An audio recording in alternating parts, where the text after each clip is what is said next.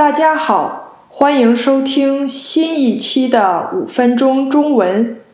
今天是农历大年三十，明天就是农历大年初一了。如果你过农历新年，在这里祝你春节快乐，兔年吉祥。今天我想跟大家说说，今年我是怎么跟学生一起庆祝春节的。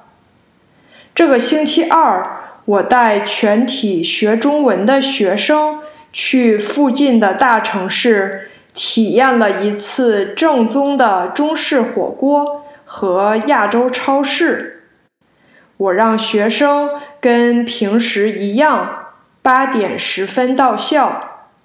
大家在我教室整顿一下以后，八点半我们准时坐校车从学校出发。我们的城市距离附近的大城市并不近。如果是自己开车，谷歌地图说需要不到两个半小时。我之前计划这次行程的时候。觉得坐校车比自己开车的时间最多多一个小时吧，还担心到得太早。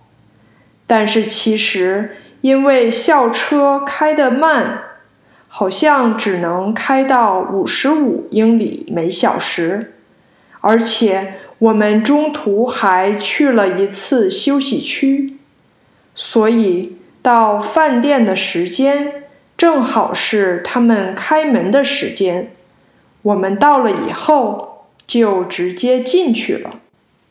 来之前我已经跟饭店的老板多次沟通了，比如他们知道我们差不多几点到，也知道我们是快三十个高中生，从来没吃过火锅。也不太懂怎么吃，老板安排我们坐在一起，还找服务员教我们怎么在 iPad 上点菜，怎么涮火锅，怎么调酱料。总之，饭店的人都十分热情，有耐心，我们大家吃的很开心。午餐火锅自助是一位二十四美元，我觉得很实惠。吃完饭以后，我们就去旁边的 H Mart 亚洲超市逛了。因为在饭店的时间有点长，所以我们在超市只有半个小时时间逛。这么大的超市。我的学生又是第一次来，其实说半个小时是有点紧张的。虽然大家也都逛完，买到了自己喜欢的东西，但是下次我会安排更充足的时间，让学生好好逛逛，仔细的观察体验亚洲超市。逛完超市以后，我们就返程了。五点半才回到学校。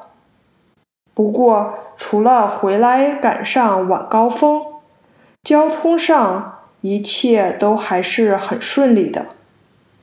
整个这一天，学生们不管在校车上，还是在饭店和超市里，都是欢声笑语。我们一起提前度过了非常快乐的一个农历新年。那今天就跟大家聊到这里。